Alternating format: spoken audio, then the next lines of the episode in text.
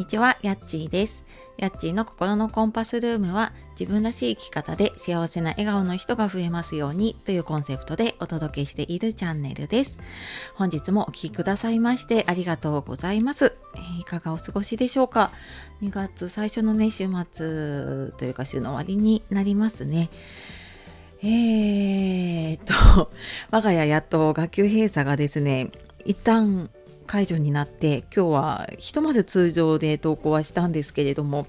うんまあ、ただちょっとねあのこの後どうなるかはちょっと学校行ってみてのことだしね今本当にいつ何がねあるかわからないなと思うので、はい、いろいろ、まあ、あの情報は仕入れつつもねあの正しくこう恐れながら、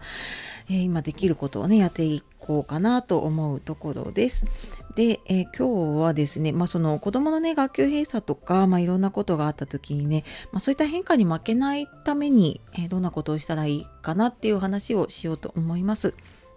で、えーその前にちょっとお知らせです。えー今やっている公式 LINE の方で週に1回、えー限定の配信をしています。で、えー、大体金曜日のね、夕方に送ることが多いんですけれども、で、え今日はちょうどそうですね、限定の配信の日になるんですけれども、で、これ古いものは有料の配信、コンテンツ販売の方で、えー別で上げさせてもらっているものなんですが、LINE の方ではね、無料で、えーその流した時はね、聞けるものなので、えーもしなんかちょっとね、聞いてみたいなっていう方いたら LINE の方を、ね、登録してみてください。で、あとワークショップのお知らせです。詳しくはあの説明欄の方にあるんですけれども、え今月タイムマネジメントのワークショップと、あとはエンディングノートの体験会というか、実際にね、各ワークショップをやっていきますので、えこちらもね、気になる方いたら説明欄の方から見てみてください。で、えー今日はね突然の学級閉鎖とかね休校とか、まあ、そういったののね変化に負けないためにっていうことで、えーちょっとお話をしていきます。えーなんかちょっとねうんなんだろうなちょっと気持ちが暗くなるようなニュースだったりちょっと不安になるようなニュースとかがねあの多かったりとか、まあ、周りのね出来事もそうだと思うんですけれども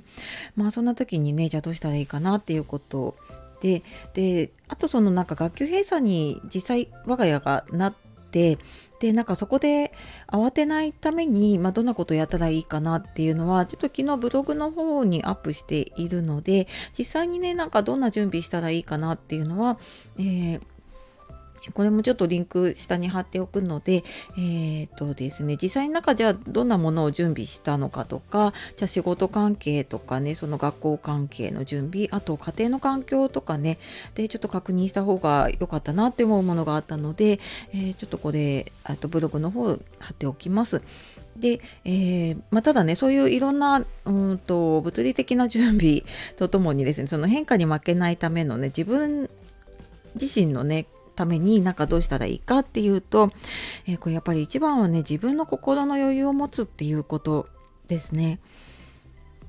であのーその心の余裕って、まあもちろんその気持ち的な余裕もあるしやっぱり時間的な余裕があるから心に余裕が持てるっていうこともあるしでもなんかその心の余裕があることでメンタルが安定できるのであのそうすると、まあ、多分あの何かやらなきゃいけないこと決めなきゃいけないこといろいろ調整しなきゃいけないことがあった時もあの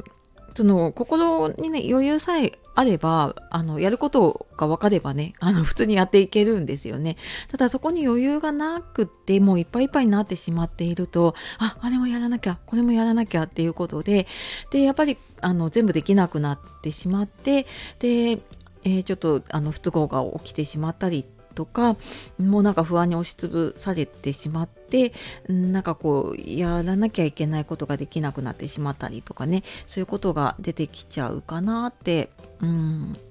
思います。であのこれまあ、そういう時だけじゃなくてね普段もそうなんだけれども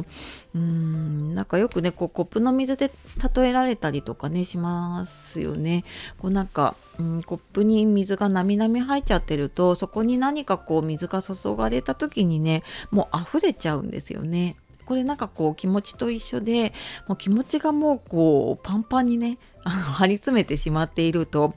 もうなんかちょっと何かこうツンってされたらもう爆発しちゃったりとかね水だったら溢れてしまったりっていうことでうんなんかそれまでこうなんとか保ててたものが多分何か一つ入ってきただけでもうなんかこう雪崩のようにね崩れちゃうって多分経験ね、あのした方も多いんじゃないかと思うんですけれどもね。でなんかじゃあそういうふうにね安定させるためにどうしたらいいかっていうとまずあの気持ちをね今に向けるっていうことですね今どうしたらいいかとか今自分はどうしたいのかとか一旦ちょっと今に戻ってくるっていうことをねやってみてほ、えー、しいなって思います。でなんか不安になってる時って、うんまあ、実際にもう何かが起きて不安になっていることもあれば、うん、意外と多いのがその予期不安っていうのかななんかまだ起こってないんだけどあなんかこれこうなったらどうしようとかあこうなっちゃうんじゃないかなって考えて不安になっちゃうことって結構多いんですよね。まあ、今回あのうちの学級閉鎖とかで言うとねあのいつなるんじゃないかなとかあとまあそれでねあの子供が PCR 検査を受けてあなんか陽性出たらどうしようとか自分が濃厚接触者になったらどうしようとかってであのもちろんね不安にはなるんだけれどもなんかただこうどうしようどうしようって悩んでいてもそれって解決にはねならなくなっちゃうのでああなんかこうなったらどうしようってじゃあなんかそのために今どうしたらいいかなってっていうのを考えていくとあのじゃあねあの例えば自分が濃厚接触者になったらどうしようって思うとしたらじゃああのそのためにね今何を準備したらいいんだろうっていうふうに考えていくとその不安を軽くする解決策が見つけていけるようになるので、えーと、ちょっとね先の不安とか起きてないことの見えない不安とかにね、うん、ちょっと押しつぶされそうだなと思った時にはじゃあ今どうしたらいいかなってとか今どうしたいかなっていうところにねちょっとあの立ち戻ってもらえるといいかなって思います。はい。というわけで、えー、今日は突然の学級閉鎖とかね、の変化に負けないためにっていうことでお話をしてきました。えー、公式 LINE の方ではね、もうちょっと深掘りした話とかもしているので、気になる方いたら、えー、登録してみてください、えでは今日も最後まで聞いてくださいましてありがとうございました。素敵な一日をお過ごしください。さよなら、またね